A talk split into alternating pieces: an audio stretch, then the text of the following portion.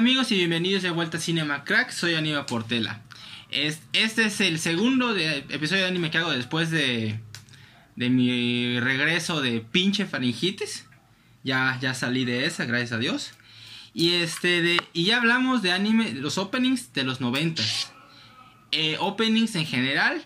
Pero hay una, hay una década muy en especial en el mundo del anime.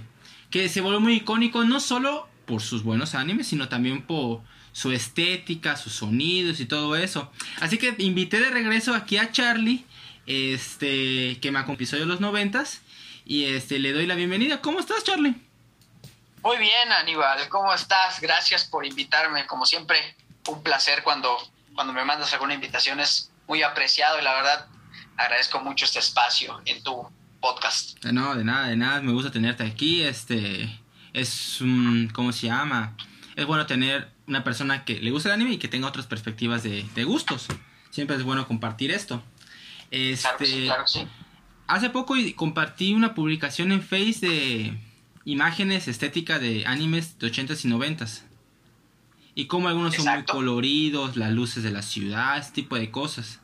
Sí, Y también este es la música, la música influye demasiado en esa es- eh, estética tan particular que tenía esas, tenían esas épocas. claro. De hecho, este, también siento que el- la década de los ochentas Ujú. fue para nosotros algo más también influyente porque muchos de los animes que llegaron a México en los 90s y los 2000 fueron como que una recapitulación y un retrabajo en el cual se hacía una edición y todo el relajo de doblaje y nos lo ponían en bandeja de plata, ¿no? Sí. Con perfección de música, con grandes dobladores. Fue cuando iniciaron su, su gran carrera este de Mario Castañeda, René García, este, empezaron grandes actores, exacto, muchísimos, exactamente, grandes dobladores. Y iniciaron precisamente con series de los ochentas que marcaron nuestra niñez y la verdad sí, este, es, es una remembranza increíble porque yo me puse a, cuando estaba pensando precisamente en la selección de este top ten, me puse a acordar de series incluso que a su mecha no me acordaba y cuando me puse a ver mi baúl de recuerdos de mis álbumes y también de lo que yo había visto, definitivamente joyitas y cosas extrañas, cosas muy innovadoras que para su época eran volaban el cerebro y, y también experimentaban con animación, con tecnología de, de música, integrar nuevas cosas y el formato 4.3 en los 80s era lo máximo. Sí. De hecho, igual este chocó con una época buena económica histórica de Japón, porque en los 80s Exacto. este, hay una época que se le dice la época de la burbuja. ¿Y qué era la época de la burbuja? Fue una... De por sí Japón, a partir de los 50 tuvo un boom económico mortal. Claro. Pero en los 80s, o sea, se despegó de manera asquerosa. Fue una hiperinflación. una... No, superávit. Fue un superávit superávit. Este descomunal en el que de- se derrochaba el dinero entonces esa época el anime no solo los animes sino los ovas películas tenían puta libertades de experimentar y hacer un chingo de cosas distintas porque había dinero de sobra Exacto. Y este de, y aprovecharon también para porque en muchos animes se ve mucho la marca de cada producto entonces había animes que por ejemplo hay un estéreo y decía este Sony otro decía Toshiba eh, otro Ajá. decía habían las motos Sí, la publicidad. Honda, lo que sea, eh, estaba en un boom pero mortal. Sí, claro. Entonces, este, y todo se vino abajo cuando, cuando cayó la Unión Soviética y ¡boom! El estancamiento económico de Japón. Pero bueno, eso ya es otra historia. Esa es otra historia más grande. Sí, más cabrona.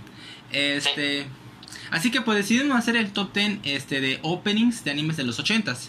Ya en otro momento vamos a hacer de los endings de los, de los 80s, que igual tienen muchos muy buenos. Este, así que, bueno, eh, no sé Ah, pueden seguir en mis redes sociales, aparece como Aníbal Portera, tanto en Facebook y Twitter, y Aníbal RDGZ24 en Instagram. Pueden apoyarme por Patreon, ahí está mi enlace, que Charlie aquí es donde me apoya por allá.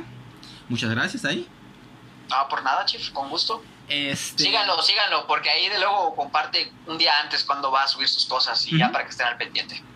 Este, ya, pues ya, ya tengo programa, o sea, de los Simpsons, este, que quiero hacer un torneo de los Simpsons, pero no hay muchas, no, no hay muchas personas que, que sean tan, tan fan de los Simpsons. está, está muy cabrón. Sí tengo a dos, sí, es... pero, pero no es suficiente. Claro, sí, para hacer un torneo no, no quedaría. Tal vez eh, aquí creo que como han sido tantas temporadas, más de 20 años de Los Simpson, hay un debate yo creo que podría ser más viable, porque tienen tanto material que podrían este, escoger, pues no sé, pues ya, ya tú decidirías en qué podrían hacer el debate. Y como también hay los fans de Hueso Colorado de esta serie, pues, pues a veces difieren mucho, ¿no? Entonces sí pueden chocar muy chido. Yo, yo soy uno de Hueso Colorado. O sea, y no, y no es por el doblaje. No es por el doblaje. Es por el guion, el cambio de rumbo que tuvo el creador y le partió la madre. Pero bueno, eso ya. Exacto. Sí, sí, sí, ya es más, eh, más de nicho, ¿no? Claro, claro. Exacto. Este. Pues bueno, nada más repetirles la dinámica. Vamos a poner este, nuestros 10 favoritos cada quien. Ya después hacemos el top único. Vamos a empezar del 10 al 8, luego 7, 6, 5, 4 y los últimos 3 de uno en uno. Como este es un especial de música, como ya saben, este, vamos a poner la música de fondo. Este de y vamos a tratar de acomodar el sonido lo mejor posible para que así este no les destruya los tímpanos y puedan escucharnos claramente. Este pues bueno, Charlie, este, empecemos contigo. Este, ¿Cuál es tu opening de los 80s número 10? Mi opening de los 80s del número 10 te lo voy a compartir. Me avisas también si hay que ajustar el audio. Ajá. Es el siguiente. ¿Va? Te voy a dar play.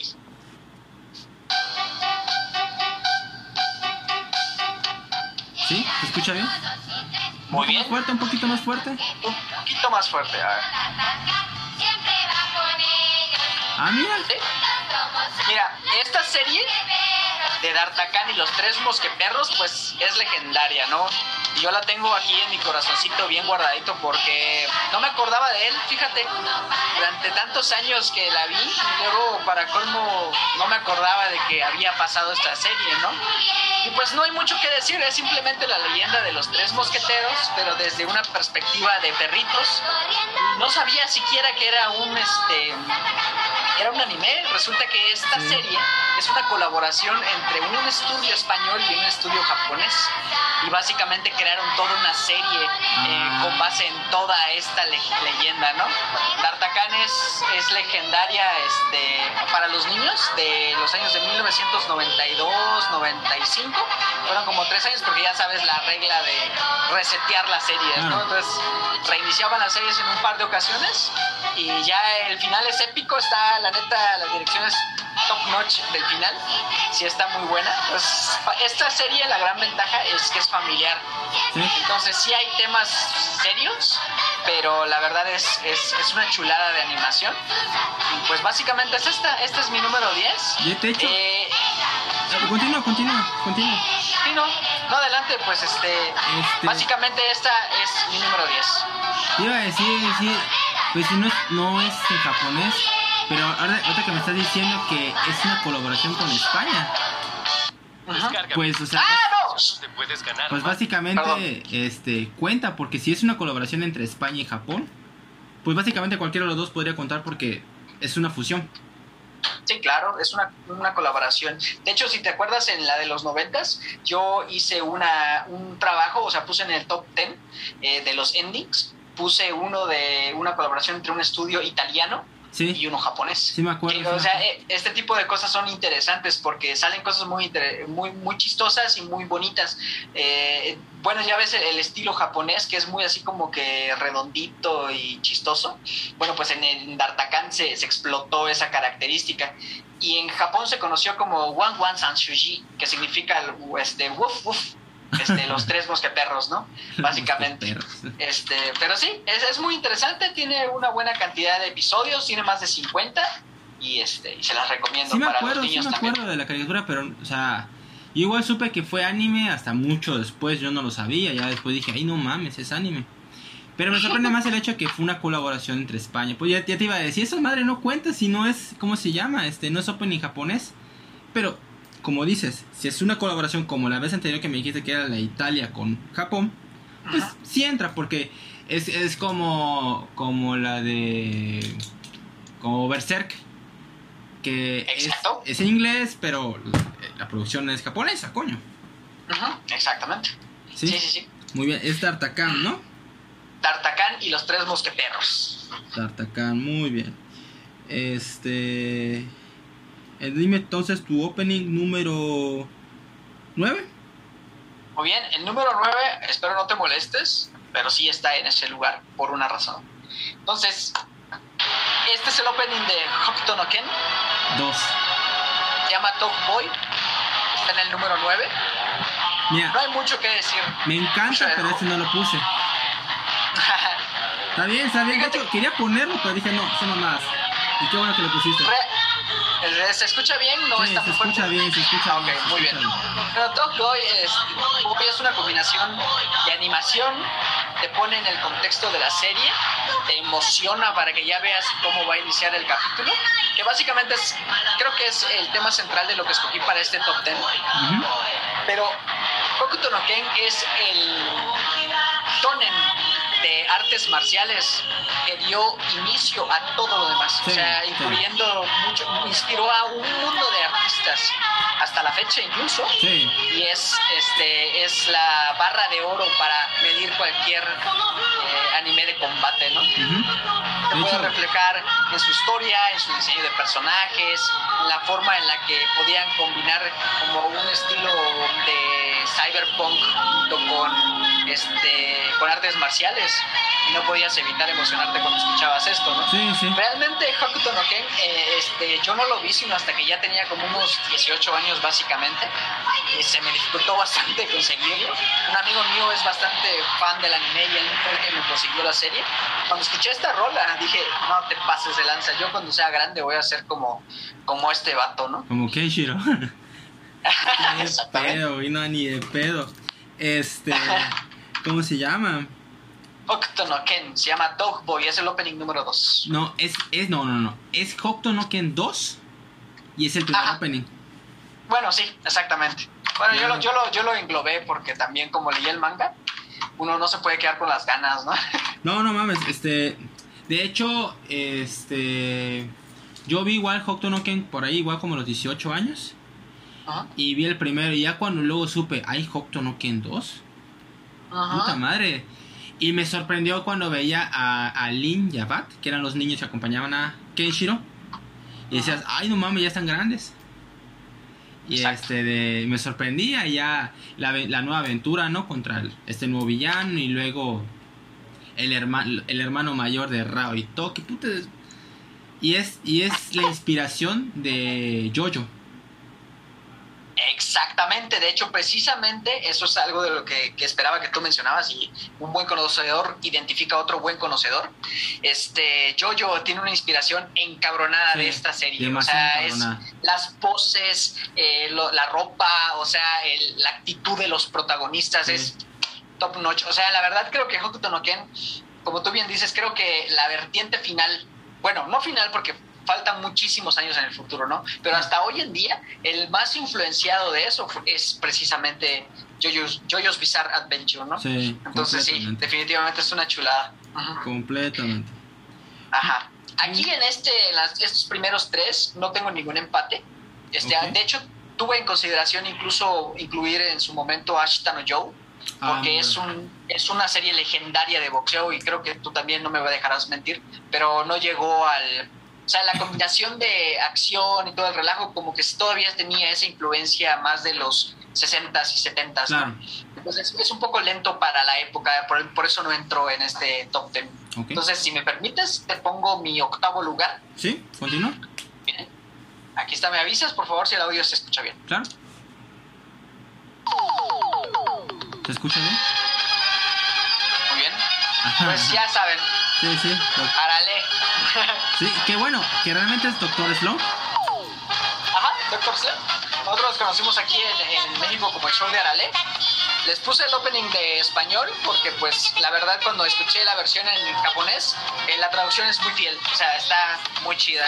Pues es lo que te comento de que cuando nosotros lo veíamos en los noventas, recibimos eso, ¿no? Una, un producto ya maduro, con muy buen doblaje de música, con muy buen doblaje de, de actores. Entonces, no solamente la, la, la, la inversión en el tiempo de cuando se hace la edición de un opening, que ya ves que normalmente le bajan a la música y le suben a la voz y como que no se escucha muy bien, eso en los 2000 sí lo sentí mucho, como que la calidad del opening bajaba mucho. En cambio, en esta época, todas las series que llegaron a México estaban en un- una calidad excelente. Como tú bien dices, la opulencia permitía que se le diera más libertad a los estudios de doblaje para poder entregar esta casa y al final de, del qué onda, ¿no? Ya sabías que era una referencia a, a- a Dragon Ball, ¿no? Este, por eso de hecho también la empecé a ver porque cuando yo empezaba a ver Ara le dije, chingue, también yo creo que en algún momento va a haber algo parecido con Dragon Ball, ¿no? Se, se alternaban a veces incluso en las temporadas. Sí. Entonces sí, ese es mi octavo lugar, Aníbal. Muy bien, muy bien. Que a mí, el Doctor Slump o Arale, este. O sea, nada más lo veía porque decía, ay, se parece mucho a Dragon Ball por el estilo de dibujo. Yo no sabía siquiera que era de Akira Toriyama. Sí, sí, eh, fue su primer trabajo. Doctor Slump fue su ¿Sí? primer trabajo. Exactamente, yo no lo sabía. Y este, y ya luego ahí Toy Animation, este, de, y la Shonen Jump, este, esperaban ansiosamente su próximo trabajo y luego fue Dragon Ball. Claro, claro. Sí. Muy bien. Ok, ahora vamos con mi número 10. Vale, Es- tú dale. Es un clásico, es un clásico, es este de, de Caballero del Zodíaco. Ajá. Uh, Este, como ya saben, pues la versión español me encanta, pero sabes que la versión japonés igual es muy buena. sí. O sea, el, el ritmo de la música, Sí, la no manches. letra, este, lo que más me gustaba eran los el sonido del bajo y también del, de la guitarra. Combinaba muy bien. Además las imágenes del opening No, eran impresionantes. No No, me mames, pases de lanza. estaban mamalones. Y, y, y no por faltar respeto a la versión de España. ¿Qué pasó? ¿Qué pasó? Ay, esperen un momento, este, hay una pequeña pausa, en un momento este, continuamos. Ok, ahora sí, este, ya, ya regresamos. Este, te decía, las imágenes del, del opening, puta, estaban chingonas así con todos los caballeros, al, al Sí, fondo no. y todo. Y como, y por cada ritmo de la, de la guitarra cambiaba la pose o algo así. Sí, exacto. Y tin, tin, tin. O sea, eso siempre me mamaba. Abata que. Sí, a Westing, sí. Está muy, muy. Ya, y, Y fíjate y- que. O sea, a mí me gustaba el opening de, de, de, de español, pero cuando luego lo volví a ver en japonés, este, con el. O sea, incluso ni siquiera eso, ¿eh? Lo vi en español con el opening en, en japonés y me explotó el cerebro. O sea, el- es, es completamente diferente porque normalmente lo que intentaban con el de Caballeros del Zodiaco. esa es la versión de España. esa- esa es la versión de España que en algún momento yo escuché. Decía, ah, bueno, pues es más como que épico, no más de así de apopeya o algo así pero realmente es, es una ópera con orquesta. Entonces tú dices, bueno, sí se siente chido cuando inicia, te emocionas, pero nada que ver con eh, Pegasus Fantasy, ¿no? Sí. Este, y es, es una chulada, la neta. El Pegasus Todo, todo, Fantasy es muy chingón. Y eso que yo al principio, en cierta forma, lo odiaba. en cierta forma, ya luego lo, lo acepté, lo, as- lo asimilé, lo acepté y le agarré cariño. Así que pues, ya, Sí, claro. ya, ya pasó, Sí. pasó las etapas. Así como. Sí, ya, ya, ya se hizo de nicho. Ajá, es, es como, como qué programa, ah, por ejemplo, como Bob Esponja. Bob Esponja lo odiaba. Luego lo asimilé y para mí, puto, es un top 3 caricatura, güey. La neta sí, creo que, bueno, ya lo hablaste en, Nickel- en lo de Nickelodeon. Ajá. Entonces vamos a dejarlo para que no, no olviden visitar el episodio de Nickelodeon de Aníbal, por favor está en el podcast aquí en cualquiera de los de Spotify o, o quieran escuchar. La verdad está muy bueno, se los recomiendo. Gracias, gracias. Ok, ahora sí vamos a pasar a mi número 9. Este. Aquí va. Es. Uh, Es el segundo opening de Z Gundam. de Z Gundam, ajá, sí, a Westy. Este es, es más romántico. No, pero es brutal la animación, bro. Ah, no, claro. El- la animación es brutal y te pone con una expectativa mega cañona, porque como que dices, es un contraste de, de la rola con lo que estás viendo, ¿no? Claro. Este. Me gustó aquí. Este. Que. Que este opening ya tomó muy. Este. ¿Cómo se llama? Aceptó el entorno que estaba tomando la serie. Porque la segunda mitad de Z Gundam es muy oscuro, güey. Sí. No tiene sus momentos románticos, pues específicamente por un personaje que aparece en lapsos del opening. Entonces, este, de aceptas el peligro que hay y el romance que existe durante la historia. Ujú. Y, y me gustó eso y también este de que presentas al nuevo vi- al villano de esta parte que es muy amenazante. El, el villano está cabrón. Es un desgraciado completo, güey. Me acuerdo que lo que lo veía y no lo soportas. Y además Sí, que claro. es muy es muy maquia- maquiavélico. Pero el, el ritmo del, del opening me encanta, es, es, es coqueto, güey. En ciertas formas muy muy coqueto. No, y es como, como tú bien dices, ¿no? Que al final de cuentas es, es una introducción a lo que viene y la neta, este, no te esperas de un opening como este, la historia conforme va avanzando la Ujú. serie se vuelve tan madura que en algún momento como que pierdes la, la, la, eh, la frontera y dices, chispas, esto, es que esto no cuadra, pero cuando ves la animación, lo único que genera es expectativa. Claro. Entonces está chido. Porque el Sí. primer opening me gusta, pero no no envuelve bien lo que está ocurriendo en el anime. Este sí, exacto. este sí. Ok, ahora vamos con mi número 2. Es mi número 2. Mi número 8. Este, aquí va. Sí, dale, dale. Es Victoria. Es el Sí, sabor oh, de México. uh, sí, claro, exactamente, Vicky. Y ya, ahorita ya tienen nuevas comer- pinche comercial mamón. Este, es YouTube, es YouTube, amigo, es YouTube. ¿Qué más le vamos a hacer? Publicidad. No voy a pagar La ese- nueva esa televisión. mensualidad. No voy a pagar los 100 baros, güey. Nunca lo voy a hacer. Ok, ahora sí. Ni yo. Ahora sí, mi número 8 es Kinnikuman. Uh. Que de hecho hablamos de esto en, la- en los Sí. 90, ¿te acuerdas? Mm. En los endings yo incluía a Kinnikuman y tú lo incluiste en los openings de los 80. Sí, de hecho, quería, quería poner el segundo porque igual está chingón este de... Es M-U-S-C-L-I, Muscle. Ah, sí. Pero, Ah, es, pero este igual es muy chistoso, güey. Me encanta, güey. eh, Porque... sobre todo al final. Sí. Sí. Y, y representa muy bien el personaje, o sea, sí es muy heroico y todo, y musculoso. Pero es un tonto. Exacto. Es un Es cobarde. es un idiota. Eh, es un mal superhéroe. Así como, Ajá. así es. Mal superhéroe. Es, es, lo, es todo lo que no debe ser un superhéroe. Y lo es. Y lo es. Y además es y lo hace fuerte. con orgullo. Porque es parte de su, de su ser. Sí. Es lo que cree. ¿sí? Claro, no- de no hecho, lo cree. Sí, de hecho, cuando yo vi este, la primera introducción a Kinnikuman que yo tuve fue la de Kid Músculo. Ajá. Precisamente tú y yo compartimos eso, ¿no? Claro. Entonces, este, es- esta rola es una chulada porque después de que pasa algo chusco sale el que está todo mamadísimo. Exactamente, Aquí como acá. sí. Así. Ajá, ajá. oh. Sí. Sí. Y, y La serie es muy chida. sí, es buena comedia. Es muy buena, Buena comedia. Y, y fíjate, lo, lo platiqué en un episodio con un amigo. Nos olvidamos, este tipo es uno de los personajes más rotos de la historia. Sí, Porque él ganaba. Él ganaba porque va a ganar, ¿eh? Uno, dos. Claro. Ganaba de, de- O sea, parece que ya estaba perdido. Y va a ganar de la forma más chusca. O sea, hubo, hubo una lucha. Sí. Tiene una lucha donde se pelea contra un. Un orinal, güey. Un orinal. Y el, y el orinal lo mete por el, por, por el hueco ahí del orinal. Ajá. Para, para ahogarlo, ¿no? Ajá. Y sí, o sea, ya lo metió. Pero ¿sabes cómo se salvó?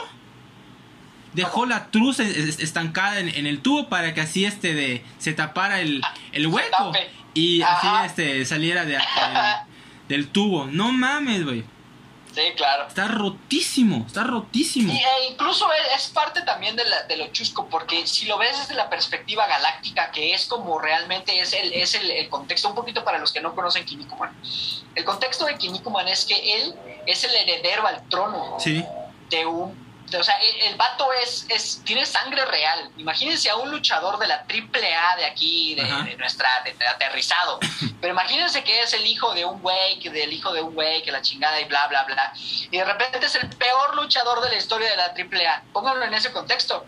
Pero resulta que el vato está destinado a ser el rey de todo el universo. Básicamente a ese nivel está ese cabrón. Entonces por eso dice Aníbal que está roto, no solamente por el criterio del guion, porque el guion ya está muy dirigido, pero lo chusco es cómo se la saca en cada una Claro. de sus peleas. Esa es una chilada. porque hay ya... Ah, Lo único- ah, sigue, sigue, sigue. No, adelante, no, no, adelante, adelante. Porque hay adelante, llaves que parecen que son irrompibles. Y cómo se zafa, se echa un pedo. Justamente eso es a lo que quería llegar. Ese es el peor que no me gusta mucho, pero como tú dices, hay un nicho de mercado el cual adora los pedos, ¿no? ¿Sí? A mí en mi parte no soy tan fan, pero, pero sí es parte del humor que maneja la serie. Claro, claro, claro. Sí, claro. A mí me divierte, me vale madre. Sí, está chida, está chida. La neta, en cuanto a guion, en cuanto a fotografía y en cuanto a dirección, está bien dirigida. Sí. Toda la serie, incluyendo, eh, o sea, todo desde los, de que inició en los principios de los ochentas, hasta incluso Kid, Kid Músculo, porque tiene toda una correlación. Sí. Y la historia es muy bien dirigida. Entonces ahí no tengo nada que criticarle a la serie. Y de hecho, este... Se le había dicho al, herma- al primo de Pablo. Es la voz de Kinnikuman, es el mismo de Hokuto no Ken. Y, Ken. y, y de City Hunter, es el mismo idiota. Exacto. Es Que de hecho a. City Hunter lo, lo, mencionamos en los noventas precisamente. Ujú. Es que son buenas series. Se, se, se, se- o sea, tienen una cadena de eventos, ¿no? Sí, completamente. Completamente. Ok, ese fue el número 8. Ahora vamos con tu número 7. Muy bien.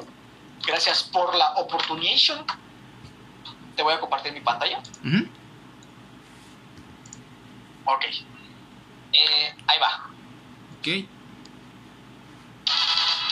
Esta canción está centrada en una serie que se llama Aura Butler Dundee. Ok. No es muy conocida, pero una de las razones de por qué esta serie me atrajo o, o por qué la puse en este opening es por la animación. Ok. La animación es excelsa, bro. O sea, es tan buena esta serie este, que tiene su propio nicho. O sea, e- este es uno de los primeros. Bueno, hoy en día ya es un género, lo que le llaman el este el isekai, que es cuando se van a otro mundo. Ajá. Pues básicamente el protagonista este, se llama Sho Sama. Ok. Entonces ese güey se ve arrastrado a este lugar, a este universo, en donde hay una serie de robots gigantes que son controlados por Aura.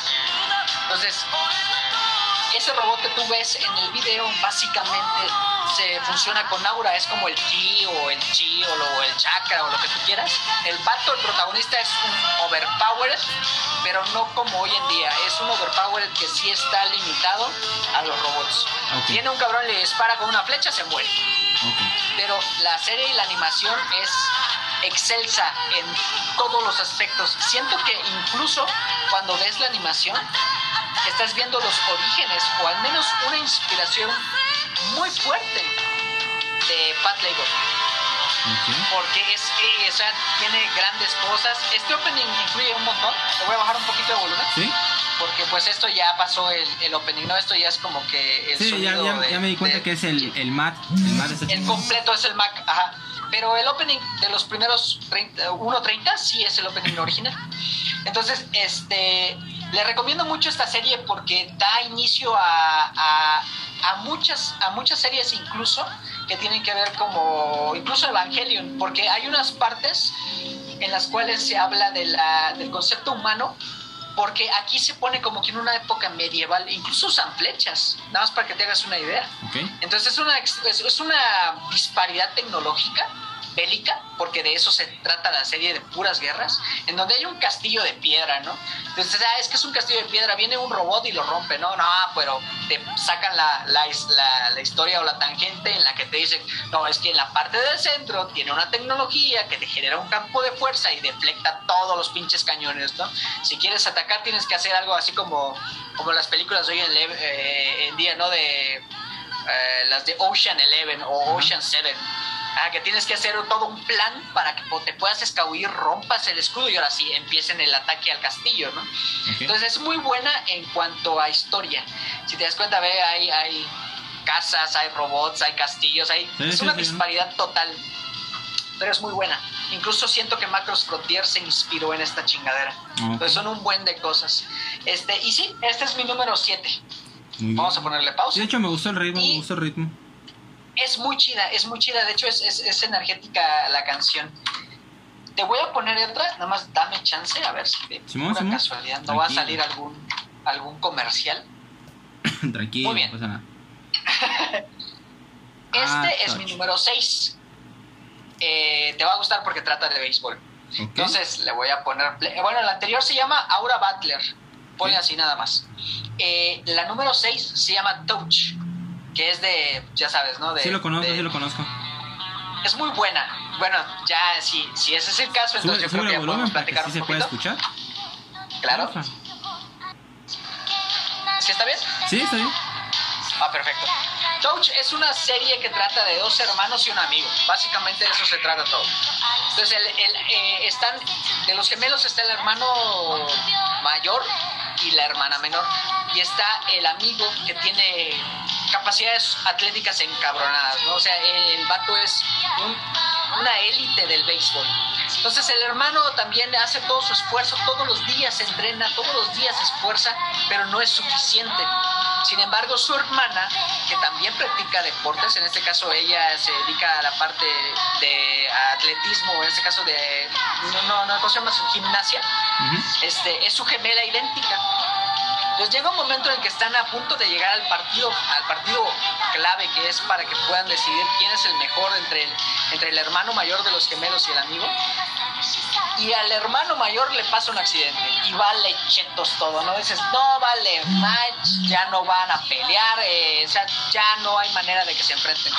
Pero la hermana dice, no, ya estoy harta de que mi, hermana, mi hermano pierda. Se pone el casco, se pone su uniforme y se ponen a jugar uno de los partidos más épicos de, del anime que yo he visto respecto al, este, al béisbol, porque resulta que la hermana tiene tanto talento que es suficientemente buena como para jugar al nivel del otro vato. Ese es el principio nada más.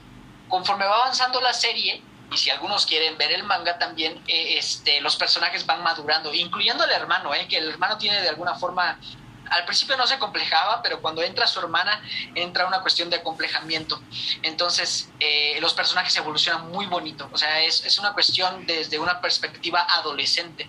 Entonces, para nosotros que ya tenemos un poquito de tiempo en esto de, de ver contenido de anime, para mí es muy bonito recordar eso pero para las nuevas generaciones es, les ayuda al menos a entender perspectivas de que no es necesario que te sientas mal porque no eres bueno en todo, ¿no?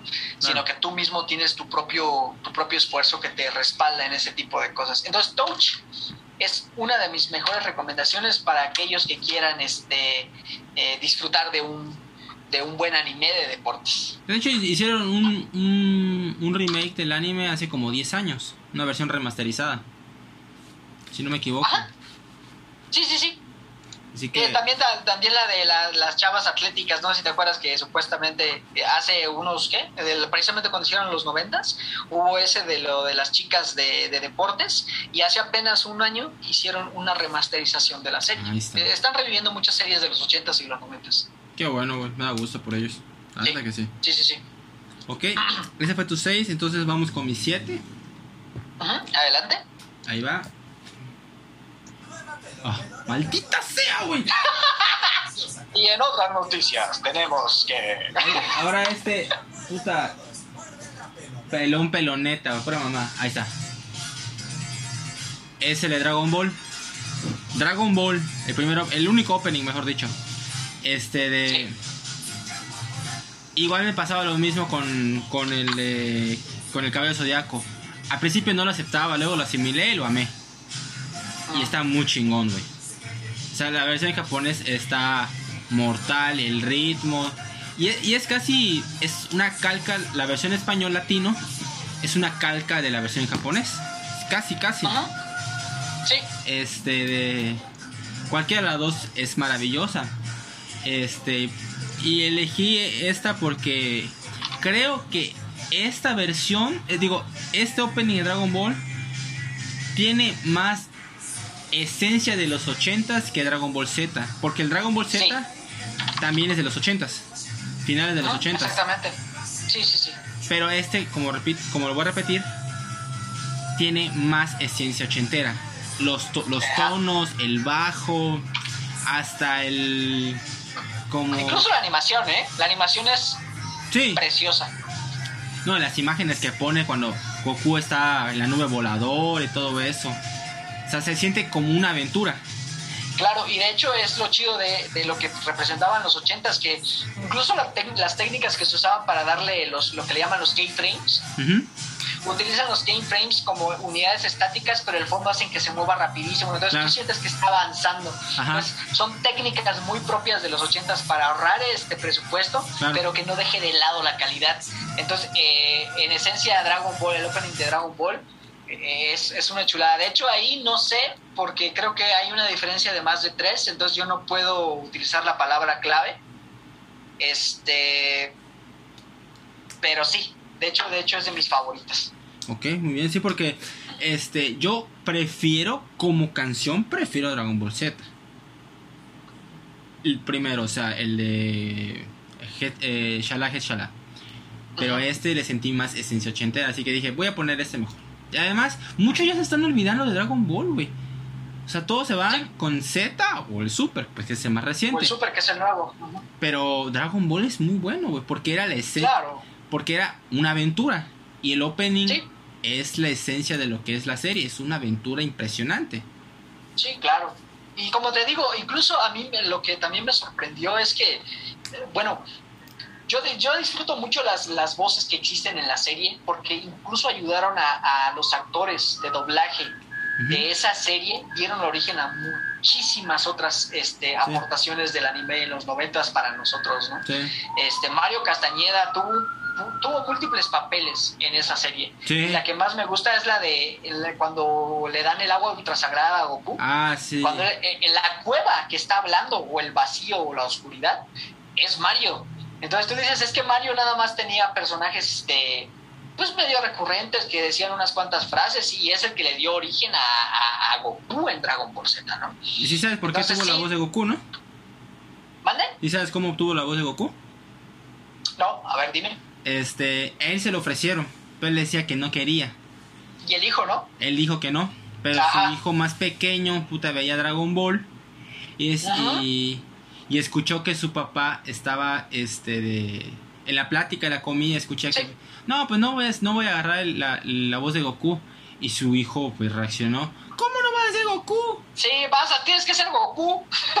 Y tanto insistir Sí. de su hijo, dijo, pues bueno, lo voy a hacer. Bueno, voy.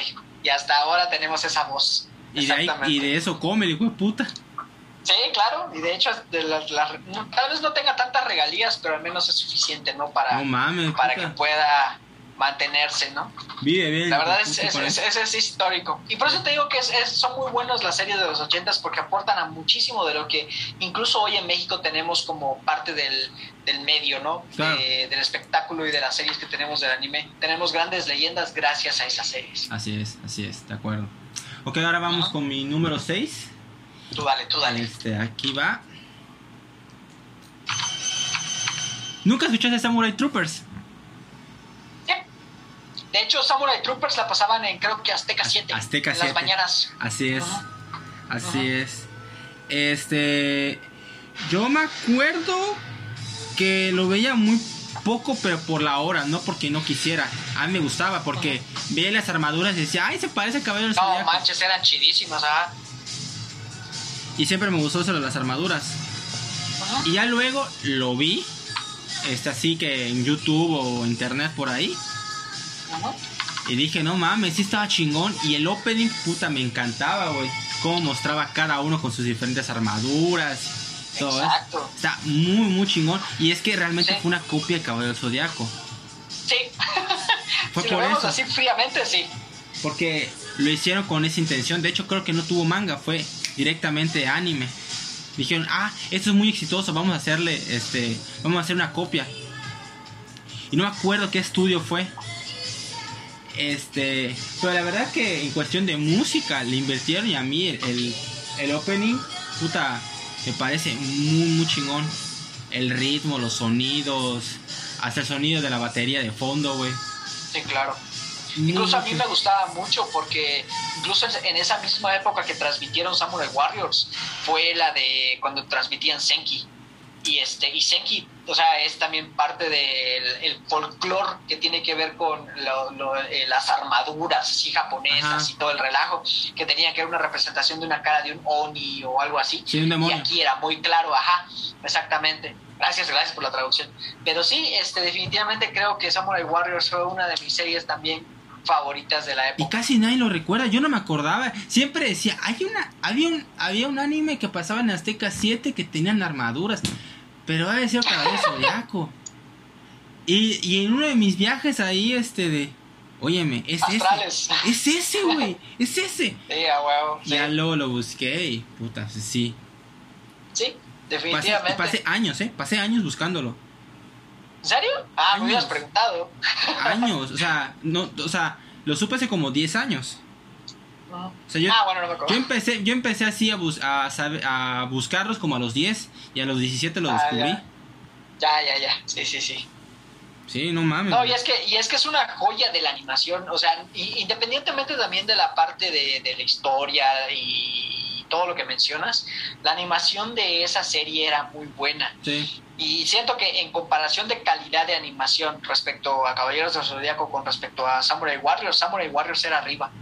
Lo que tenías este Caballeros del Zodíaco era que era más consistente en algún, de alguna forma o más larga, ¿no? claro. Pero pues sí. Sí, porque Ajá. Samurai Troopers solo son como 40 episodios, no es largo. Sí, exactamente, no son claro. muchos, mientras que estamos hablando de más de 100 de, de Caballeros del Zodíaco. Claro, claro, Ajá. claro. de Sí, sí, sí. Ok, eh, regresamos contigo. ¿Cuál es tu número 5? Mi número 5 te lo comparto.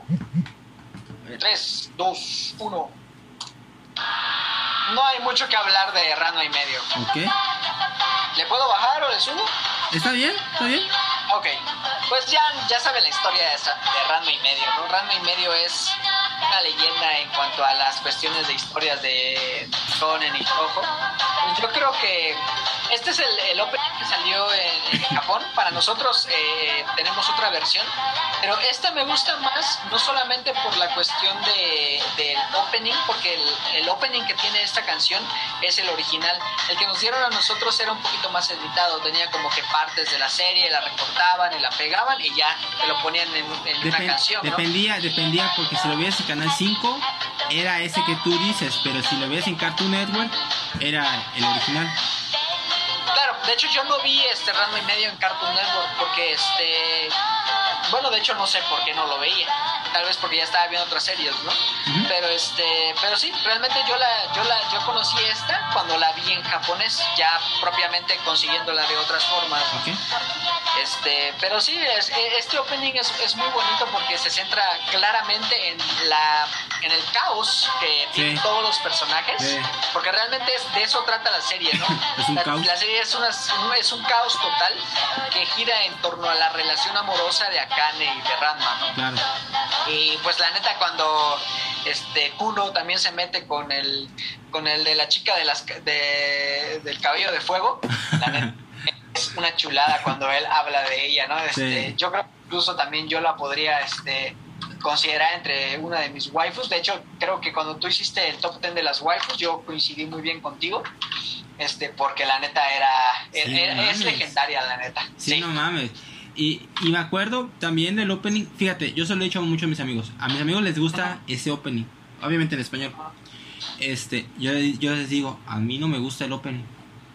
Ajá. O sea, no soy fan de ese opening. No sé por qué, nunca me agarró. El ending sí me encanta. El ending me encanta. En español. En japonés, Ay, va, pero en, en, en español, puta, me mama ese ending. Claro. Y sí, y también este el hecho de que Rami Medio era un, era una serie súper bizarra, güey. Era un shoujo, güey. A ver, Era un shoujo, exactamente. este de... Y pare, o sea, era un shoujo que era dirigido a mujeres adolescentes, pero puta madre, o sea, era dirigido para cualquiera porque era un pinche collage de pendejada y media que sucedían. Exacto, sí. Y al final de cuentas también se podría, este, tenía una, o sea, un, un gran, una gran atractivo al menos para mí, porque Ranma participó, o sea, practicaba artes marciales chinas y a mí me gusta mucho el kung fu, de hecho yo lo practico, soy este cinta verde en kung fu. Ah. Entonces, este, eh, fíjate que en ese tipo de cosas yo, yo lo disfrutaba mucho. Para esa época yo practicaba karate. Y dice, bueno, pues tú dices, ves las historias de Ranma y luego ves las películas de Jackie Chan y dices, ah, no, sí, sí, parece la- el movimiento de la grulla que está haciendo o el movimiento de las, de las castañedas, o sea, ¿cómo es? De las castañedas de Las fuego. castañas. Castañas de, fuego, castañas de fuego. Este, también es una técnica que tiene que ver con el Wing Chun. Entonces, todo esa, ese, ese apelativo, al menos para mí, como yo ya tenía ese trasfondo, a mí me, me atrajo de, de lleno. Mm. Y lo, lo, todo el alcance que pude ver de la serie lo disfruté. Incluso ya después, bastantes años después que se hicieron los capítulos ya de finales para poder determinar en qué quedó todo el relajo, yo lo vi precisamente porque me gustaba mucho la, eh, la estilización del, ah, de, bueno, de la ropa china, porque también estaba Shampoo, y tú lo sabes, Sí. que es preciosa esta niña, este, en la estilización japonesa. Y era, era algo genial porque era como que dejar de lado el orgullo de lo que es ser japonés y después de la guerra que hubo entre China y Japón, la invasión, bla, bla, bla, bla, bla, este, y creas una serie que incluya las dos culturas, ¿no? Incluyendo las, las lagunas de Yusenkyu. Ya la parte caótica entra para, para complementar lo chusco, ¿no? Pero pues sí, definitivamente es, es una gran serie que yo recomiendo a cualquiera de nuestros escuchas que sean nuevos o que ya sean veteranos. Perfecto. Ok, entonces vamos con tu número 4. ¿Ya lo tienes listo? Listo. Ok, perfecto, aquí va. Ay, ¿Vas, vas tú, no? no, no, sigues tú con tu 4. Ah, yo voy. ah, hombre, sí. vale, sí, es cierto. De hecho, ya, ya la cargué. Bueno, Tranquilo, tranquilo, Pues- tranquilo. algunos de ustedes han habido, bueno, tal vez escucharon de esta serie, se llama Bubblegum Crisis. Esta canción se llama Konya wa Hua- Hurrian- Hurricane, o sea, eh, básicamente es el, el huracán, ¿no? Este, Súbelo un que poquito. trata de... Súbelo un poquito. Sí, sí, sí. ¿Así? Ok, está bien. Bueno, pues Bubblegum Crisis se centra en un futuro distópico en el cual hay una organización grandísima, de hecho mundial, que crea robots o drones, si los quieres ver así, que lo que hacen es permitir a la sociedad vivir en una utopía tecnológica, porque de hecho eso trata la serie Cyberpunk, este en el cual son tres mujeres que se enfrentan a lo que serían como que robots que se salen de control y este y atentan contra la sociedad. O sea, se salen de control, atacan ciudadanos, las ciudades, estructuras y le dan en su torre, ¿no? Entonces ellas pertenecen a un a un lo que le llaman pelotón que se encarga de lidiar con esos problemas. Entonces, la una de las razones de también por qué me gusta muchísimo esta serie es porque la premisa es muy semejante a, a Mega Man X. Hay robots que se salen de control y Mega Man tiene que entrar a solucionar el problema. Bueno, pues Bubble Cry, Bubble- este, Bubblegum. Crisis trae- trata de eso, de chicas que tienen tecnología de punta y que tienen que solucionar esos caos, ¿no? Es llena de acción. Este, en su momento yo la llegué a ver en casa de un familiar, en, este, ¿cómo se llama esta, esta plataforma? Eh, no me acuerdo. En su momento, este, yo la vi en, en esa, en esa plataforma de televisión y estaba bien chida. Eh, de hecho, hasta la fecha ha envejecido muy bien. Eh, la parte del diseño de las, de, la- de las ciudades se podría considerar como el equivalente a los cómics de Dredd, que son unos cómics europeos, Ujú. eh, que son megaciudades, ¿no? Son, son ciudades grandísimas que en, una, en un megabloque pueden tener una ciudad en 50 pisos, ¿no? Claro. Entonces les recomiendo mucho que la vean. Sí, Ok. está chidísimo. Yo, yo ¿Y la nunca canción? lo había escuchado, Este, yo solo había visto la imagen de la vieja rubia. Este, era lo único que había visto y ahorita por fin ya lo estoy escuchando. Este, en los ochentas, cómo les mamaba Japón, este, el cyberpunk. Les mamaba, les mamaba, Y este, de, hicieron un chingo de producciones. Después de lo que pasó de la crisis económica, ahí como que dijeron, ¿saben qué? Vamos a pararle un poco. Nos cuesta mucho, cuesta mucho. Así que vamos a bajarle de huevos. Pues está bien, me gustó, es, algo distinto este, al, usual. Este, pues muy bien, vamos con mi número 5. Este, aquí te lo voy a poner. Sí. A ver. Ahí va. Ahí está. Casi pareció lo tuyo. Ah, valió chetos, güey. sí, eso está también en mi, en mi top. ¿Despejamos? Sí, sí. Es Guilty Pay, ¿no? Ah, ok. Sí, déjala, déjala. Es el siguiente que iba a poner. Ah, ¿es tu 3? Sí. Ah, bueno, pues sí, sí, sí, está cerca, está cerca. Sí, claro. Este, puta. Es casi lo mismo. Es igual, es un anime de Sunrise. Estas dos viejas que son expertas en resolver problemas, pero parece que crean más problemas de lo que resuelven. Exactamente, exactamente. Porque por el Dirty Perk es, es, el par sucio. ¿Y por qué le dicen par sucio? Porque destruyen todo a su paso. Ajá. Y este de. Y el ritmo de la rola me encanta. Este. Es muy glam. Así como el tuyo. Sí. Pero es, es mi Morikawa, es la misma. Este, el glam que tiene aquí, puta, está mortal. Hasta la forma de los cabellos de la, de la chava, así es muy representativo de la época. Ajá. Este. Y curiosamente, este anime fue muy, muy popular en su época. Iban a hacer una, hacer una versión remasterizada en los noventas. Pero querían a, las actrices originales. ¿Qué pasó? Que la, que la actriz que hacía una de ellas, creo que la, a la de cabello azul, no, a la pelirroja, este, se casó y se fue a vivir a Estados Unidos. Sí. Entonces, y después, un buen de años después, pasa y dice la, la productora, pues saben qué, no vamos, porque le dije, oye, me ven para que puedas hacerlo, no, yo ya estoy aquí, ya me retiré. Sí, exacto. Entonces lo que hicieron fue hacer una versión distinta, ya no la remasterizada, sino una versión distinta, que luego fue Dirty Pair Flash. Con diseños. Que de hecho hablamos de ella en el podcast de los noventas. La versión nueva, diseños distintos, este de una calidad de imagen puta mucho más avanzada. Bueno, ya habían pasado casi 10 años de la última vez. Y este de pero a algunos no les gustó porque querían a la pareja original. Claro. Porque era muy buena pareja. Pero es que también se convirtió en una serie de culto. Sí. Sí. De hecho tiene muchos más openings en tiene como 7 y el anime solo son como 25 episodios.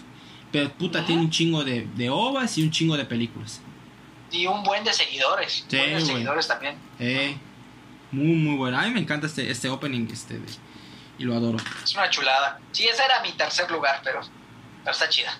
Pues esa, pues entra, o sea, es el único que hemos repetido hasta ahora. Ajá. Este. Ok, ahora voy con mi número 4. Ajá. Este. Ahí va ya lo había dicho anteriormente, me encanta Sakigake Otokuyuku, es el primer opening. Me encanta porque e, el opening es así como que a lo muy macho, como lo que tiene que ser un hombre, ¿no? Exacto. Y este de... De hecho, el, coro es así un chingo de hombres y parece como si fuera un ah. servicio militar. Ándale. Pero, o sea, sí muy servicio militar, pero puta, los, los cubren este, este paisajes hermosos, las hojas rosas. O sea, algo muy como que romántico, pero a la vez muy macho. Sí, exacto. Este, de hecho, el, nombre en español del anime es Escuela de Hombres o Secundaria de Hombres. Sí, sí, sí. y siempre me cagaba porque el anime siempre los maestros, que eran unos desgraciados completos, eh, le decían cómo tiene que ser un hombre verdadero, puta, pero esos son unos cobardes. Exacto en los cobardes. Y me encanta el, cómo este, el coro de fondo, puta, funciona en la, en la canción. Exacto. Ah, muy, muy chingón. Y ese es otro que tuvo mucha inspiración de Hokuto Ajá. O sea, nada más ver los personajes dices, ese es Kenshiro, güey. Es, es mamada. Sí, de hecho, incluso también cuando hablamos de, bueno, eh, de supercampeones, Ujú. la chavita que era la, la, la que apoyaba al Ajá. equipo de Oliver, este, ella usaba un uniforme como el de ellos. Así, con una bandana en la Ajá. parte de la cabeza y con una pinche bandera gigantesca para, para echarle porras, ¿no? Sí, Exactamente. sí. Sí, claro. Sí. A, a- a mí siempre me encantó y, y es ese es el que más me chivea. De que nunca hicieron todo, o sea, nunca animaron el manga, güey. Ujú. Exactamente. O sea, lo paraste a los tres primeros arcos cuando tiene como 12, güey. No te mames. Se pasan de verga. Y no sé por qué, o sea, era bueno. ¿Y sabes quién hacía el- la música del anime? ¿Quién? El mismo de Dragon Ball Z. ¿El Dragon Ball en general? Ah, sí, claro. Él, él también hizo el- la música de, de fondo de, de este anime. Claro. Imagínate, imagínate mi, mi- mi nivel de, de fastidio, güey. Ay, Dios mío. Muy bien. bueno. Eh, ese fue mi número 4. Tu número 3 fue Dirty Per. Así Mi, que- mi número fue- 3 fue Dirty Per. Ujú. Este, entonces vamos con mi número 3. Ajá. Este, aquí va. Este, Paz Labor. ¡Ah! Ese era mi número 2. ¿Es tu 2? Sí. Pues si quieres, tú empieza a hablar de él.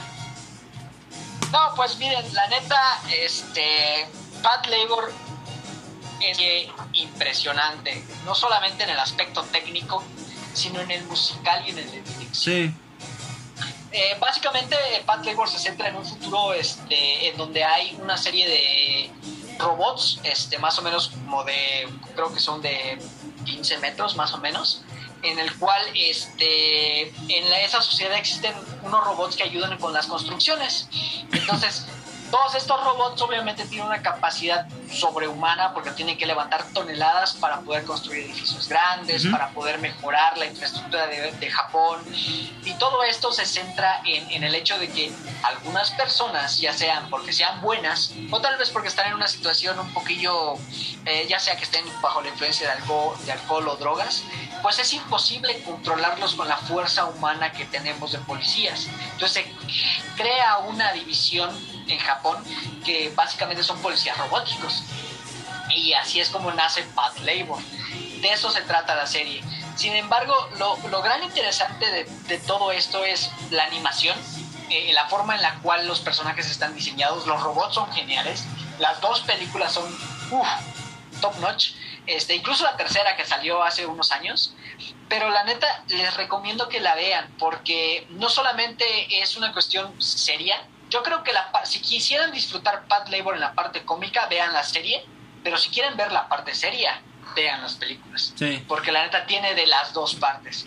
Entonces, este es una chulada. La parte del diseño del soundtrack fue hecho por uno de mis grandes compositores de toda la vida que se llama Kenji Kawai. Ujú. Es un monstruo ese cabrón para el diseño de, o sea, para la composición musical. Entonces tiene de todo, tiene humor, tiene aventura, tiene chusco, tiene seriedad. Entonces es muy balanceada para toda la familia y para también para los que le quieran echar hardcore. Es una gran serie. De hecho, puse a Pat Labor en mis este, soundtracks favoritos. Este, de, a mí lo que me gustaba de este opening era lo relajante de los sonidos. Exacto. Y además, este sí es un opening que no parece los 80s, parece los 90s. Parece de los noventas, exactamente. son- los sonidos parecen más de los 90s que de los 80s. Hasta la imagen, este, los diseños, la, la animación del, del anime es muy noventero. Es muy inicio de los 90 y, y este anime empezó en el 87, 88, algo así por ahí. Y este y de hecho el creador de este anime, bueno, no es uno, son cinco. Era un grupo Sí, que luego Ajá. ese grupo se separaría para hacer sus propios proyectos y que sean muy famosos en cada uno de sus ram de sus ramas. Este eran cuatro hombres y una mujer.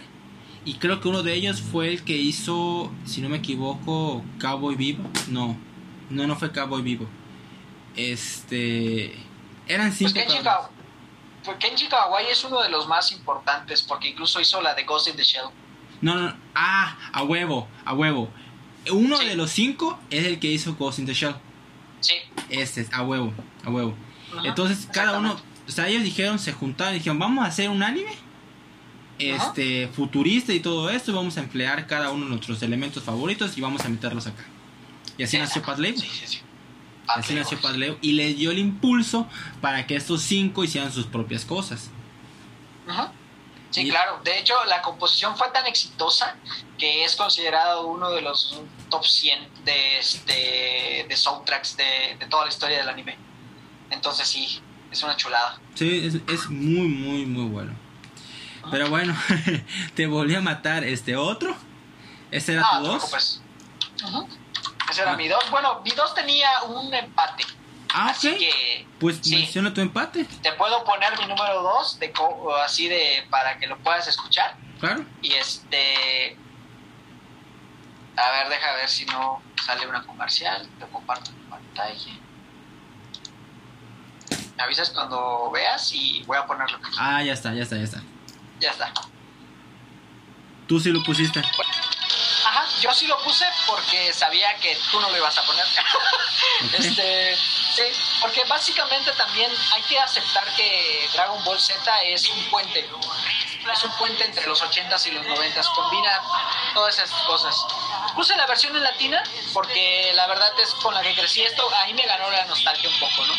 Eh, la de los 90s me dejé llevar más por lo más, así como que siendo completamente neutrales, ¿no? Pero en este caso sí quise poner a una de las series que me marcó de la- desde la niñez. De hecho, incluso este, uno de mis empates estaba con Dragon Ball, pero estaba en el número uno. Entonces no podía usar el nombre de la palabra clave, pero sinceramente Dragon Ball Z, Jala, este, Chala es muy marcada hoy en día. Claro, claro. Para las generaciones que están este, de 20 años o de incluso 18 años, Chala Chala es básicamente un himno o una obra, ¿no? Sí. Eh, entonces yo creo que no hay mucho que hablar de él. Ya, todos conocemos Dragon Ball. Este dio origen a la parte más enfocada a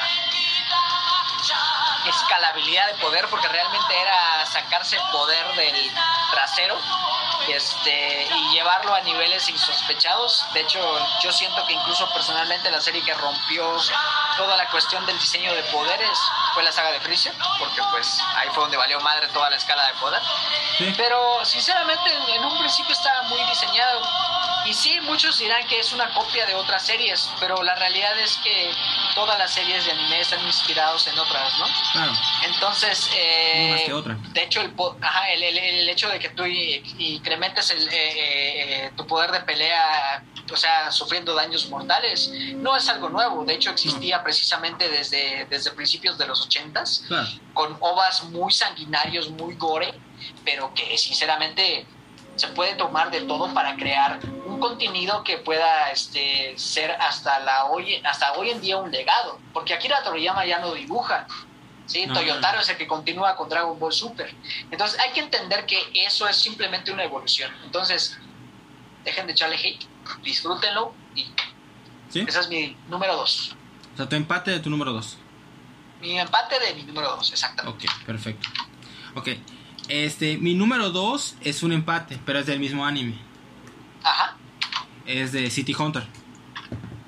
Uh, ese yo también lo mencioné en los 90, ¿te acuerdas? Sí. Es, este es el tercer opening que hubo. Ah, sí. Este es sí, Sara. sí. Es una gran serie. Sí.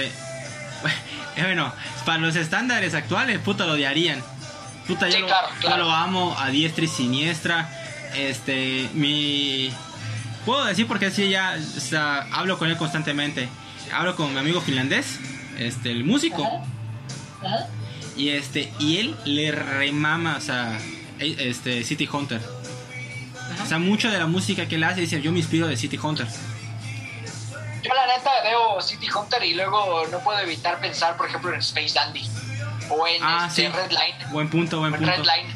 Ajá. Buen punto. Ándale, sí, exactamente, exactamente. Este, pero City Hunter, el, es que los ochentas, los animes en los ochentas, se deben, se rigen bajo un solo anime. O sea, por la estética. Y es City Hunter. Porque la música de City Hunter influenció, en cuestión música, influyó, influyó en todos los demás para acarrear una estética. A ver, esto es, esto es Japón, estos son los animes, estos son los ochentas. Ajá. Y aquí este, nos vamos a envasar todos. La letra, esta letra está chingoncísima, la- el ritmo, puta lo amo. Y el segundo, que es el que la gran mayoría tiene como número uno en openings de los ochentas, es el primero, el primer open. Exacto. Y aquí, puta, es más ochentas todavía. Los colores, los edificios, las, las luces, los sonidos, todo. O sea, tiene una armonía muy, muy chingona. Sí, no, e incluso va muy bien con la serie, porque la serie de eso trata, o sea, de solucionar problemas y, Ujú. y decir, bueno, pues yo tengo, yo soy como que un tipo detective y tengo que hacer esto. Sin importar también el hecho de que las escenas donde jalan el escote de una mujer, obviamente, No, y además, que haber, si la mujer no es atractiva, no acepta la chamba. Exacto. O sea, sí, es por eso que también hay que entender de que está muy centrado en los ochentas. Estamos hablando de más de 30 años Sí, también. güey. no vengan a tirar hate, por favor. Ay, que púdanse, que hagan más, más animes como este. No mames, güey. Si Río sabe, es un dios, güey. Es un dios de toda la extensión. Su pinche risa mamón. Su, no, su, su reacción de cerdo cuando se acerca una mujer. ¡Wow! Exacto, sí. Ah, Sí. es un estúpido, pero. Y cuando dice su Mokori. Ay, Dios mío. Y el señor, neta, creo que ese es mi, mi actor de doblaje japonés favorito. Que es Akira. Akira. Ah. Puta madre, no me acuerdo cuál es su apellido, pero su nombre es Akira. Akira Kamiya. Ahí está, Akira Camilla. O sea, él trabaja des- desde creo que de los 60 De los 70 perdón, no mames. ¿70s? Pero hasta el día de hoy trabaja y tiene una pinche voz. Hizo la última película de City Hunter, él volvió a hacer la voz, güey. Y el señor ya Sí. tiene, puta, creo que ya pega los 70 güey. Tengo entendido que el vato tuvo que estar este, practicando durante tres meses para que pueda recuperar su tono de voz y que no se le quiebre la voz. Ajá, porque la voz de Río Saba, Río Saba es joven, tiene como unos 30 y Sí, algo. claro. Sí. y este de y hacer los sonidos desde "Oh", a los 70 años. Sí, Puta, es difícil, no es fácil. claro, claro. Es igual, este, porque el personaje sí es un cerdo en toda la expresión, es chistoso, pero cuando ya el peligro está ahí latente, puta, su expresión cambia, cambia de manera. Drástica, drástica y Es se una ve, tangente. ajá, Sí. es una tangente del personaje que uno pues dice, ah, es un cerdo, pero no, es otra cosa.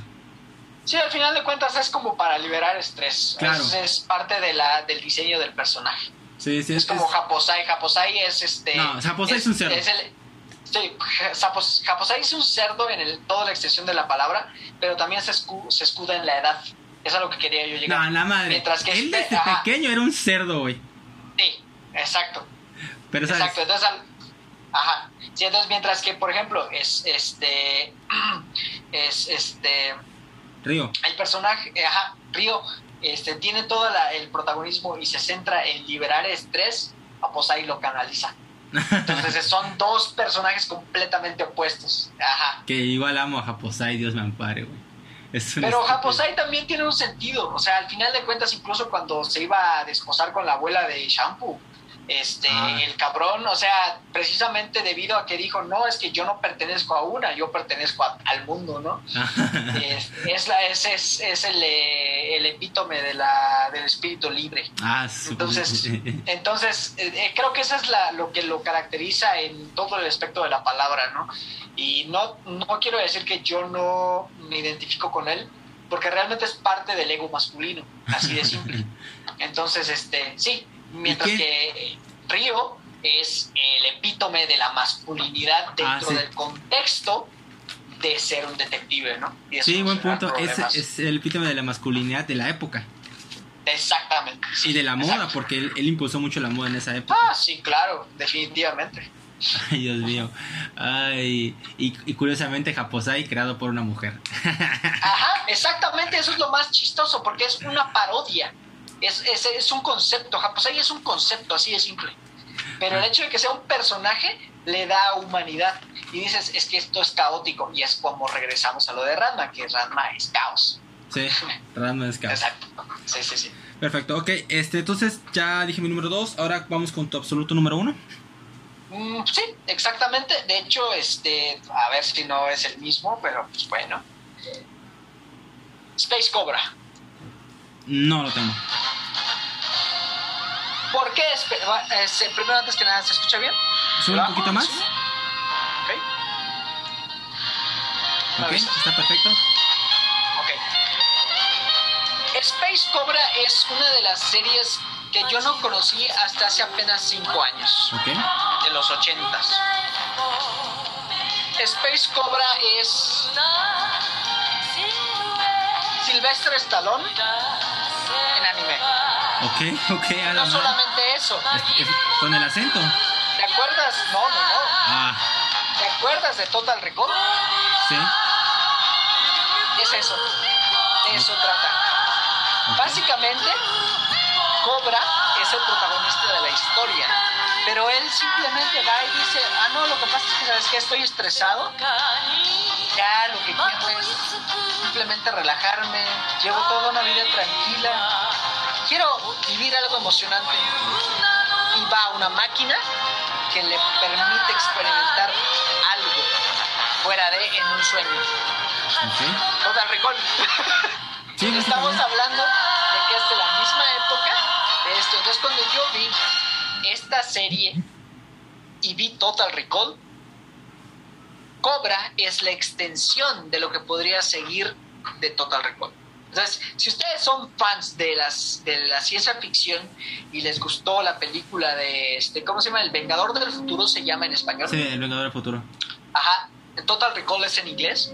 Si ven esa película y les gusta, les recomiendo de sobremanera que no se pierdan Cobra. La, bueno, tiene mucha, eh, tiene muchas historias, pero en el anime se conoce como Space Cobra. Entonces, este, busquen Space Cobra para que lo puedan encontrar. Y este, ahorita es un poquito difícil de encontrar, pero tengo entendido que Anime FLB tiene un proyecto de recuperación. Entonces, como en dos meses más o menos, creo que van a recuperar series de los 80s y de los 90s Ok. con calidad remasterizada.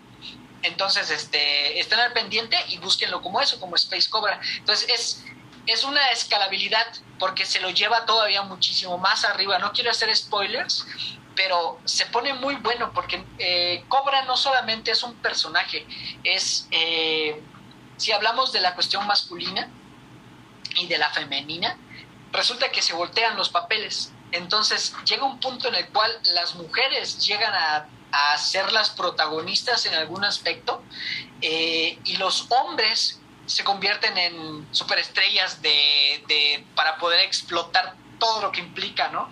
Es, ah, ok, la mujer si no quiere, no hago nada, ¿no? Pero si quiere, yo puedo hacer lo que quiera. Entonces, Cobra llega en un momento en el que dice, sabes que yo estos próximos tres meses voy a ser un puto, o sea, voy a ser un gigoló.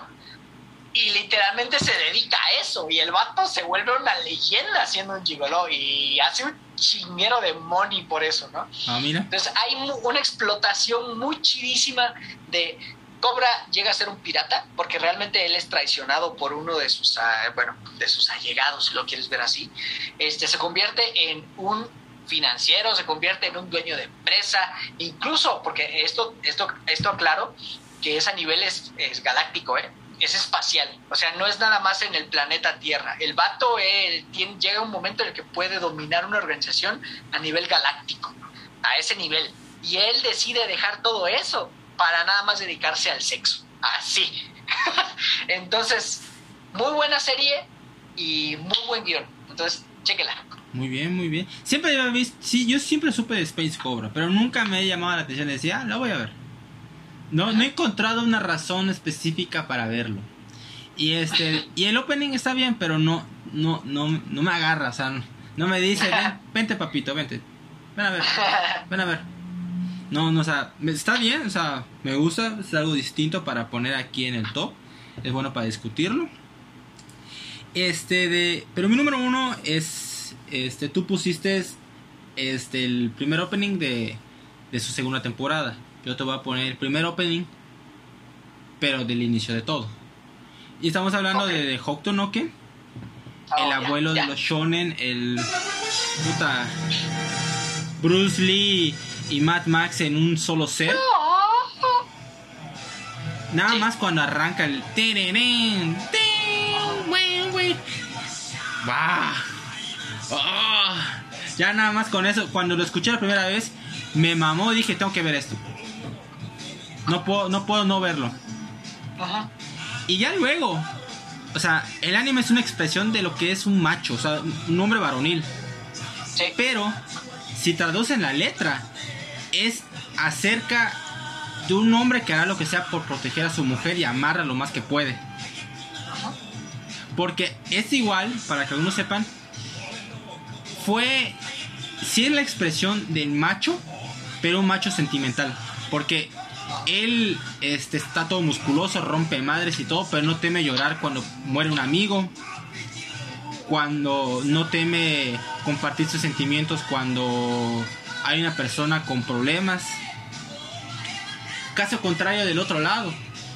Del este lado del charco en las películas, el hombre macho era alguien musculoso que no llora y este de, y no tiene misericordia. O sea, no, no, puede- no debe mostrar sus sentimientos y aquí no. Aquí este hijo de puta te, te va a destruir por dentro. Pero siempre va a mostrar sus, sus vulnerabilidades. Claro. Y este pinche final, este pinche final.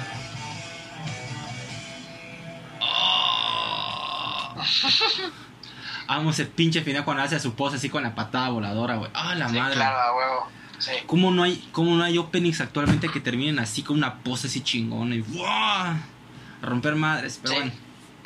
El opening me encanta. El segundo opening ya es más este triste, güey. No sé si lo has escuchado. Que es Silent Survivor, creo. Es muy, este, en ciertas circunstancias muy, este, deprimente. No como este, que es, a- es acción, pero muestra sentimientos. Ajá, Si traduces exacto. la letra.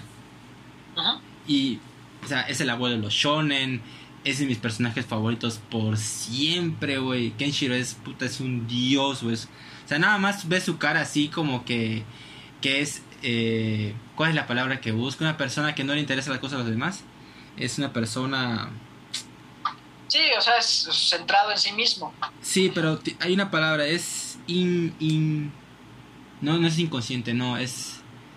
Ah... O sea, es una persona que le- ya no le importa lo- lo- lo- las- los problemas de los demás, es...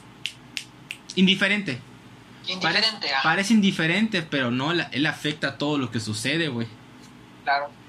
Estaba, estaba muy chingón, yo, yo amo Hokuto no Ken en toda la expresión de la palabra. Y empecé a leer el manga, güey. Sí, claro. Y el manga, a la madre. eh, o sea, está calificado como shonen, pero cagado de risa es un seinen. Sí, de hecho, este, la canción, para los que quisieran saberla y luego quieran buscarla, se llama I Want Modo C, que significa como que traer de vuelta el amor. Ajá. Es por una canción que se llama Crystal King. Entonces, eh, se escucha muy... ¡Yosha! Pero Ajá. realmente habla de precisamente de, como dice Aníbal, de, de sentimientos, de, externar. La dureza del corazón permite que salgan las lágrimas del alma, ¿no? Ajá. Entonces, eh, es, es lo que significa. Por eso también Hokuto no Ken es legendario, no, no, no es nada más eh, tirar trancazos y lo que tú quieras. Porque al final de cuentas, si se dan la analogía que existe precisamente que menciona Aníbal de Bruce Lee este, en esas series, es que Bruce Lee sí era un badass, si lo quieres ver de esa forma, ¿no? Pero Hokuto no Ken representa la parte eh, carismática y sentimental, que es que, ah, bueno, yo peleo por mi hermana, yo peleo por esta pueblo, por, yo peleo por esta persona. Entonces, es como que el ser desinteresado y ser aparentemente ser alguien indiferente, pero realmente llevas el peso del mundo encima, ¿no? Ujú. Porque todo lo, lo internalizas dentro de ti y lo conviertes en fuerza. Al final de cuentas, la escena básica en donde le parece que ya lo mataron y se levanta, como dices, todavía más fuerte, es el, la base en donde dicen que hoy en día realmente nada más es sacarse los poderes del culo, Sí. pero en el Hokuto no Ken tenía un sentido. Sí. Entonces, si quieren entender el, el principio básico del Power Up, vean esa serie. Es una chulada. ¿Nani? amo ese meme. Amo ese meme. ¿Nani? Ay, Dios mío. Sí, claro. Ay. Eh, ¿cómo, es, ¿Cómo dice Kenshiro? Hokuto Shinken ni Sennen no Skure. A la madre. Ah, Está, está, está, está muy mortal. Me encanta Hokuto no Ken. Ya, ya sí, son. sí, es, es una chulada. Tiene como que 12 años que lo vi, casi. Casi, 10 años casi. Sí, imagínate mi nivel de mame con ese pinche anime. No, y es que al final de cuentas ha marcado décadas, ¿eh? Este, y generaciones. Yo creo que así como algunas personas dicen que su héroe favorito es Tanjiro de, de, Sí, de- Kimetsu no Yaiba, para nosotros es, no sé, Kenshiro, ¿no? Bueno, para mí sí. ¿Para ti quién es? También es Kenshiro, también. Kenshiro, ¿en serio? Sí. Ah. porque incluso está más arriba de Gods. Ah, Gots está cabrón, eh. Y por eso te digo, o sea, al final de cuentas, Gods es, es- estamos hablando de un rompe, rompeaguas. Entonces Kenshiro está arriba de él. Interesante, interesante. Sí. Porque Sí. si no es Kenshiro, es, si no es Kenshiro es Ryo Saeva. Mm, Para mí, yo creo... amo ese cerdo. Fíjate que sí, sí, sí, eh, eh, la cuestión del shonen, yo creo que sí, Kenshiro sigue siendo el mío el número uno. Ya después podríamos tener otra plática, si quieres, este, de cuáles son nuestros principales este, pro- protagonistas en cada uno de los géneros de- del anime. Yo creo que hay mucho para explotar. Hay shonen, seinen, shoujo, este, eh, isekai, lo que tú quieras, ¿no? Ujú. Entonces, eh, yo, yo, yo sí, sí, sí tengo un poquito de diferencia en cuanto al seinen, pero no quisiera decírtelo ahorita. Ok, perfecto, perfecto. Pues amigos, estos son nuestros 10 favoritos de cada quien. Ahora vamos a hacer el top único, así que esperen un momento. Ok amigos, ya tenemos aquí el top definitivo. Este estuvo interesante, la verdad que sí. Este hubo una, pe- una pequeña disparidad entre los entre el 3 y el 4, pero pues ya está listo. Así que aquí va. Este en el puesto número 10 Kinnikuman, el primer opening. En el puesto número 9 Rami Medio, el primer opening. En el puesto número 8 eh, Dragon Ball, el primer opening. En el, en el séptimo lugar, Sakiyaki Tokuyuku, el primer opening. En el sexto lugar tenemos a Bubblegum Crisis, en el primer opening. En el quinto lugar, Dirty Pair, el primer opening. En el cuarto lugar, City Hunter, el primer opening. En el tercer lugar, Bad Labor, el primer opening. En el segundo lugar, Space Cobra, primer opening. Y en el primer lugar, Hokuto no Ken. Hokuto no Ken. Ah. Yeah. ¿Qué te pareció? ¿Estuvo- Sí. ¿Está buena la lista? La neta sí. Y la neta hay Wotori Modo C. No sé por qué chingados no la incluí. Estoy envidioso de ti, pero la neta está bien ese pinche primer lugar. La neta, todas las recomendaciones que hacemos son parte de nuestro de nuestro análisis. Al final de cuentas llevamos mucho tiempo disfrutando de esto del anime. Eh, Aníbal tiene un buen de contenido en todas sus series, entonces les recomiendo que vean todo su podcast. Gracias, y gracias, gracias. sinceramente yo me divertí mucho en, en este en este episodio, Master. Muchas gracias por invitarme. No, igual me divertí mucho. Y este, ¿cómo se llama? Y espero que podamos hacer pronto el de los endings. Sí, claro, por supuesto. Este, porque igual, o sea, dentro de algunos de esos que hemos mencionado, igual tiene muy buenos endings. Aunque creo que ahí sí. Puta, o sea, creo que nada más pondría tal vez a tres. O sea, de los, de los 10 que mencioné aquí, nada más pondría tres endings. Claro, porque al final de cuentas, ah, bueno, al menos yo en ese aspecto no, creo que muy pocos, creo que nada más dos de los que comparto en los endings, digo, perdón, en los openings, tendrían cabida en el top 10 de los endings. Lo que pasa es que los endings de los 80s son tan dramáticos Sí, que la neta sí tienen su propia especificación, ¿eh? no, no, no es tan fácil como el de los 90s, porque es más centrado en, en algo más del drama. ajá. Es- es- tiende a ser más, este, ¿cómo se llama? Eh, como deprimente de vez en cuando. Sí, claro, y, a eso es, eso es también debido a que la, la época de los ochentas, como bien dijo Aníbal en el principio del capítulo, este, inició con un mundo de varo y después trascendió a una bajada, ¿no? Y eso se tradujo incluso en muy buenos endings, en endings con muy buena letra, en endings con muy buen diseño, que representan la época de Japón, ¿no? Entonces, pues estén sintonizados en el podcast para que luego vean qué onda. Simón, Simón, Simón. Y este, y pronto igual les voy a tener un episodio este llamado este Mejores, mejores que el prota. Ah, mejores que el prota. Y ese va a ser con ah. Pablo. Y este oh. y ese va a ser una nueva edición de mi tirada de mierda un personaje en específico, pero bueno, eso ya lo van a saber después. Este de pues nada más, este Charlie, gracias este otra vez por estar conmigo en, el show. Te lo agradezco muchísimo. Ahora gracias a ti por invitarme. Este, amigos, les deseamos lo mejor a todos ustedes y hasta la próxima. Bye. Bye.